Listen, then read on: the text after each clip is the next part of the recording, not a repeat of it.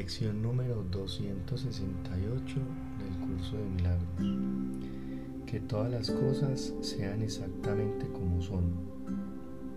No permitas, permítaseme estar dispuesta a no atacar a su unidad imponiéndole mis deseos y así dejarla ser tal como tú la creaste. Pues de esta manera seré también capaz de reconocer a mi ser tal como tú lo creaste. Fui creado en el amor y en el amor he de morar para siempre. ¿Qué podría asustarme si dejo que todas las cosas sean exactamente como son?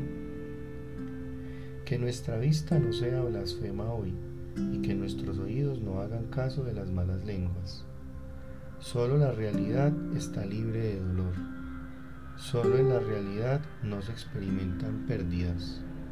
Solo la realidad ofrece completa seguridad y esto es lo único que buscamos hoy.